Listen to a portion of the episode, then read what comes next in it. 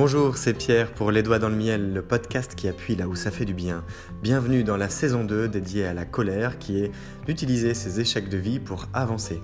Nous allons partir en une cinquantaine d'épisodes depuis le rejet pour éviter la réalité afin de faire comme si tout va bien pour arriver à devenir individualiste pour nous sentir supérieurs afin d'exister. Cela fait suite à la saison 1 qui était dédiée à la bestialité, où nous avons croisé les mondes pour faire face à nos contradictions, depuis la comparaison aux autres pour se positionner afin de s'intégrer, voire de gagner sa place de dominant, et d'arriver à une sortie de route par manque de reconnaissance. Ici, nous allons parler de murs, d'échecs, de violence, de destruction, de guerre psychologique, de lassitude, de solitude, de perte de repères et de choses avant tout extrêmement personnelles. Pour nous accompagner, nous aurons un générique qui nous rappelle que la vie à sa manière se consume et qu'elle se consume en fonction de ce qu'on y met et ce podcast est dédié à y mettre un peu de miel, un peu de bonheur, un peu de sucre, de choses qui sont plaisantes Néanmoins, à vous de savoir l'apprécier. Et pour ce faire, nous aurons l'honneur d'avoir le rappeur Lotfi qui nous a dédié eh bien, la musique qui nous servira de générique.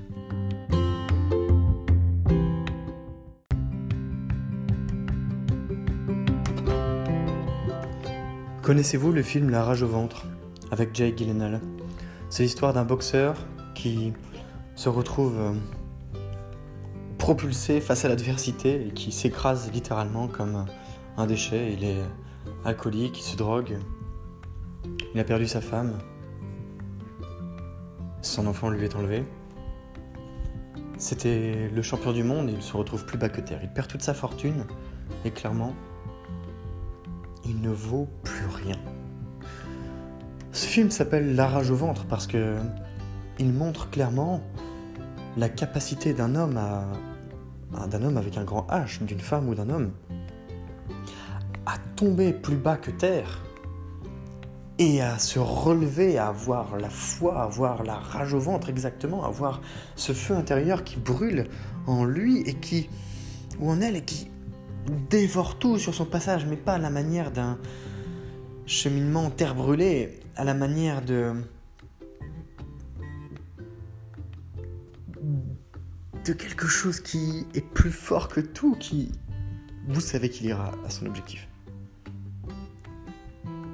J'en ai même perdu les mots pour exprimer ça. Est-ce que vous avez déjà eu ça? Eu cette sensation? La rage, la rage de vaincre, la rage au ventre, la rage de réussir. La rage de la rage d'y arriver quoi. Est-ce que vous sentez cette rage? Est-ce que vous l'avez déjà touché du doigt? Je mettrai ma main à couper que si c'était le cas, ou que si c'est le cas, vous ne la laissez plus filer. Si c'est quelque chose que vous avez goûté, que vous avez senti à un moment, à n'importe quel moment de votre vie. Si vous avez senti ce goût de la rage au ventre, c'est impossible que vous l'ayez laissé passer.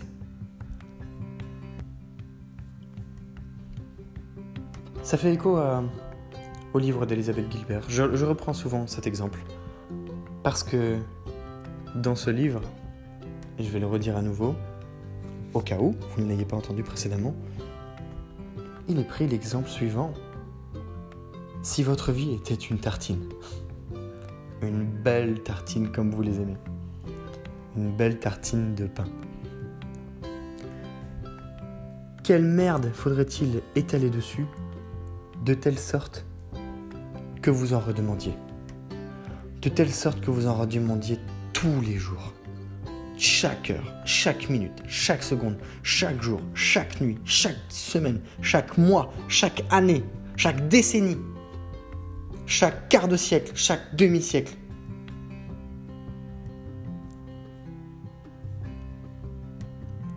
Que faudrait-il étaler dessus? Pour que vous en redemandiez? La rage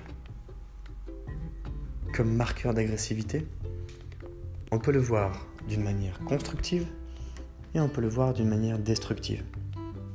Je vais commencer par le côté destruction, en sachant qu'on peut construire beaucoup par la destruction. Mais que la rage comme moteur de destruction, c'est d'abord le fait de se suicider sur le plan social. C'est un mécanisme autophage. On se dévore soi-même, on est consumé par le feu qui nous habite. Ça veut dire qu'on n'est pas du tout en paix, mais dans un sens où on se casse nous-mêmes, on se crame, on se, brûle les ailes, on brûle ce qui nous approche, on ne met pas en valeur ce qui fait notre vie, on ne met pas en valeur ce qui fait notre vie avec les autres, et au contraire de progresser, eh on s'enfonce. La rage, c'est clairement comme le chien duquel on ne peut pas s'approcher. Celui où on sait que si on se fait mordre, ce sera pas juste une morsure, il va s'y attacher, il va nous bouffer le bras ou la jambe, euh, il risque de nous donner des maladies, euh, il fait peur à voir, c'est c'est un animal dangereux. Et vous, le voyez à, à 10 km. Il crie même quand il n'y a personne. La rage, c'est ça. Quand c'est destructeur. Quelqu'un qui a la rage, c'est quelqu'un dont on ne peut pas s'approcher. C'est un, rejeté social. C'est un exclu. Ou une exclue. C'est quelqu'un qui va vous faire du mal c'est pas qui pourrait, c'est qui va vous faire du mal. C'est mécanique, c'est comme ça. Mais parce que ça ne va tellement pas bien et que cette personne n'a pas avancé, que cette colère, ces échecs de vie ont fini par devenir consanguins et au point de ne plus sortir de lui. Il ne s'est pas renouvelé, il vit dans sa, dans sa misère, d'une certaine manière peu importe le niveau de richesse financière, c'est de la misère. En tout cas, c'est mon point de vue, je vous le partage. Et puis, il y a la rage de construire, la rage de vaincre, la rage d'avancer, la rage de prendre une revanche, la rage de progresser, celle qui fait que vous allez sauver les pots cassés dans votre couple, celle qui fait que pour vous-même, vous allez vouloir changer de métier, celle qui fait que pour votre famille, vous allez tenter d'accomplir des choses, celle qui fait que que ce soit vos parents, vos grands-parents ou, vos futurs petits-enfants, vous ferez en sorte de changer la situation. Je discutais hier, le 1er juillet, puisque cet épisode est exceptionnellement programmé. Je discutais le 1er juillet avec un ami et on se posait la question suivante. Comment ça se fait que certains d'entre nous, et là on parlait au sens large, on parlait au sens large mais on prenait en exemple nos amis proches, comment ça se fait que certains d'entre nous se mettent dans des conditions beaucoup plus difficiles d'évolution sociale, d'évolution professionnelle, d'évolution familiale, simplement parce qu'ils ont plus la foi que les autres en ce qu'ils font, plutôt que de se laisser porter d'une autre manière en gagnant peut-être dix fois mieux sa vie, ou au moins cinq fois mieux. Les exemples que l'on prenait, pour vous donner des chiffres, ça peut être une différence de salaire qui va de 30 000 euros bruts annuels à plus de 150 000. Ça, c'est devenu un quotidien. Il y a des secteurs où ça paye encore mieux. Et ça ne veut pas dire que les gens sont plus intelligents que les autres. Ce sont juste des secteurs plus porteurs, sur ce plan.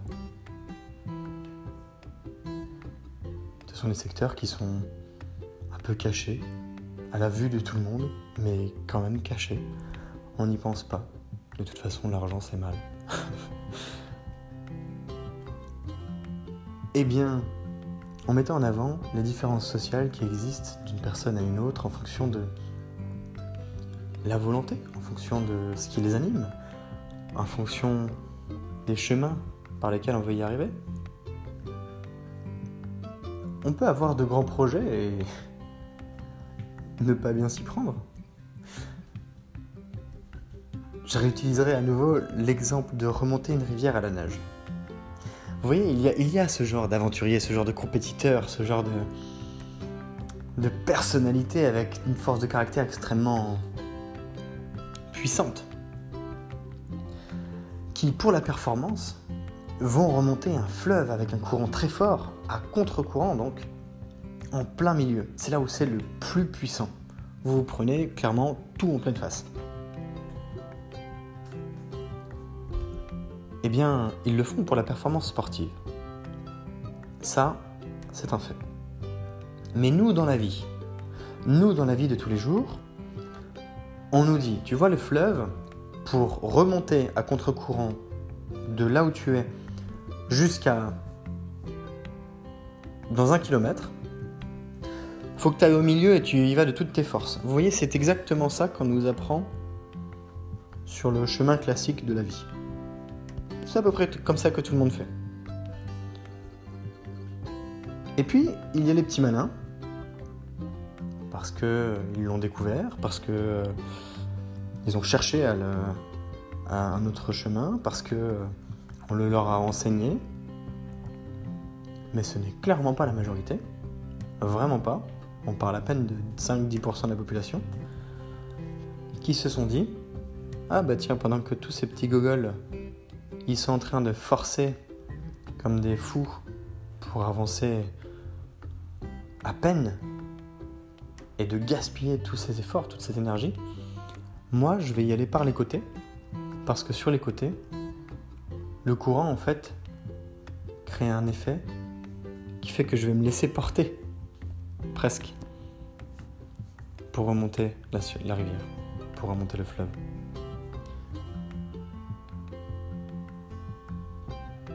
Vous avez déjà peut-être vécu dans une piscine ces fameuses rivières.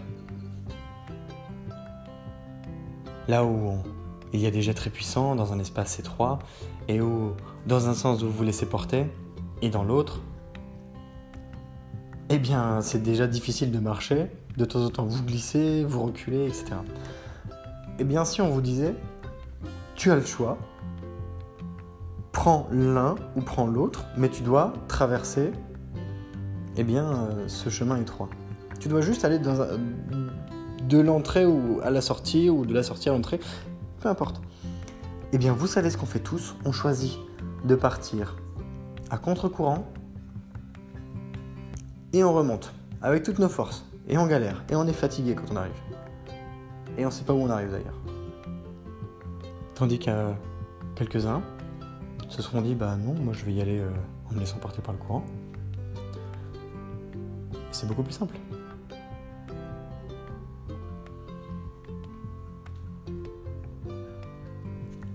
Quand on a la rage au ventre, c'est un peu comme si on empruntait le chemin qui nous emmène à contre-courant pour prendre sa revanche, de telle sorte qu'on soit capable, à un moment donné, de dépasser de vitesse celui ou celle qui a pris le chemin sur le côté. C'est à peu près ça que ça veut dire. La rage, le sentiment de rage, le sentiment extrême de rage, c'est se reflète dans les efforts que l'on déploie pour, eh bien, non pas combattre, mais se battre pour la vie. Se battre pour grandir, se battre pour la croissance. La croissance de son esprit, la croissance de son corps, la croissance de son cercle proche. c'est une prise de responsabilité que l'on endosse. C'est pour ça qu'il n'y a pas beaucoup de gens qui le font. Parce que c'est violent. Parce que c'est s'infliger aussi tout un tas d'épreuves. Et je repensais à cet euh, exemple d'Elon Musk qui disait quand vous avez un plan sur 10 ans, demandez-vous comment le faire en 6 mois. Vous échouerez probablement, mais vous aurez appris beaucoup plus. Mais oui, quand on a la dalle de manger, de manger la vie, quand on a la dalle d'avancer, quand on a cette énergie qui nous sort de tous les côtés, ça peut être euh, à la fois euh, euh, très agréable, désagréable, peu importe. Quand vous avez toute cette énergie en vous que vous avez besoin d'exprimer, alors il n'y a qu'à la, la déployer. Il n'y a qu'à la canaliser seulement. Et pour ça, ça ne sert à rien de s'éparpiller sur 5 ou 6 projets. On en prend un et on construit autour de ce projet, sur 2-3 axes. À la manière de ce fleuve que l'on remonte. L'objectif, il n'est pas juste d'atteindre le bout. L'objectif, il est d'exploser le bout. Il est de le dépasser. Il est de faire dix fois plus. Il est de devenir tellement bon dans un domaine, devenir tellement meilleur que la veille, que vous ne vous arrêterez pas du tout à l'objectif si ça vous botte vraiment. Et ce sera la différence d'ailleurs entre l'émulation d'un moment où vous vous êtes dit ah je vais y aller à fond et en fait ça vous a excité pendant trois mois et puis après plus rien. Mais bien ce qui vous anime au quotidien en permanence sur 6 mois, 1 an, 2 ans, 5 ans, 10 ans, etc. Qu'est-ce qui vous passionne? Qu'est-ce qui vous motive? Est-ce nécessaire d'ailleurs? Parce que tout le monde ne le souhaite pas. Tout le monde n'en a pas besoin. Tout le monde ne le cherche pas non plus. On peut comparer ça à une quête une sorte de quête de soi. Une quête de soi auprès des autres. Et auprès de soi-même d'abord. Être nourri par sa propre énergie. Je vous invite sincèrement, que vous compreniez ou pas ce qu'il dit, à regarder des speeches de Les Brown, L-E-2-S, Brown, B-R-O-W-N, sur YouTube. Ce gars-là est juste incroyable à, observer. Même sans comprendre, je suis convaincu que vous pourriez être transcendé par ses... sa manière d'être et ce qu'il partage. Ça va bien au-delà de la voix. Et il prenait l'exemple suivant. D'une femme qui était venue le voir un jour qui lui dit J'ai été femme, j'ai été mère, mais je n'ai jamais été moi.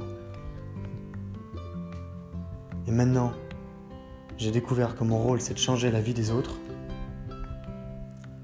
et que j'ai été sur un mauvais chemin tout ce temps. Alors aidez-moi. Parce que son rôle, Alice Brown, c'est d'éveiller les possibilités, c'est possible. Et cette personne-là avait compris sa mission de vie mais ne savait pas vraiment comment s'y prendre.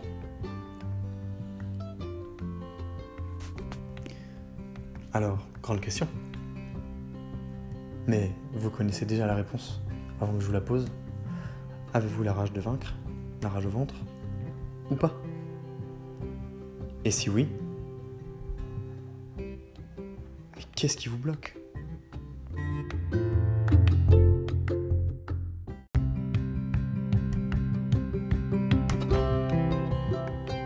Je vous invite à partager les idées qui vous sont venues pendant l'écoute de ce nouvel épisode du podcast Les Doigts dans le Miel. Vous pouvez le faire directement depuis l'application Encore que j'utilise pour produire le podcast, de telle sorte que vous me laissiez un message vocal à inclure dans un prochain épisode à la manière eh d'une discussion, d'un moment que l'on peut partager auprès de la communauté pour échanger nos idées et co-construire les doigts dans le miel. C'est tout l'intérêt, comme l'ont fait Sophie, Raissa ou encore Khaled. Je vous invite également à liker, commenter, partager la page Les Doigts dans le Miel sur le compte Instagram pour agrandir la communauté, faire s'émanciper notre groupe qui se construit déjà et pourquoi pas toucher des personnes qui en auraient besoin. Je vous remercie également de vos messages de soutien qui aident à faire progresser le podcast, qui contribuent à sa co-construction tout naturellement et au partage d'idées qui peuvent être, eh bien, parfois révolutionnaires.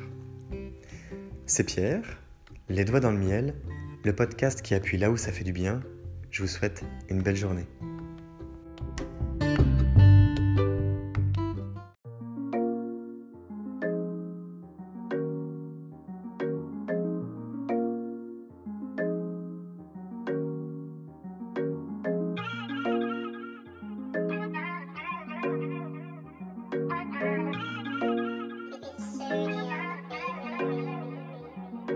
On te parle de valeur, non, n'aie pas peur, viens faire un tour sur le podcast, le podcast du bonheur, les doigts dans le miel, le miel dans le joint, je refais le monde avec mes mains, je fume et je m'en vais loin, je rêve d'abondance, d'assurance, de bonheur et de bienveillance. Avec certitude, je t'invite à prendre connaissance du podcast de changement, de se faire du bien-être, non, pas de pression, va faire un tour, viens faire connaissance, les doigts dans le miel, le miel dans le joint.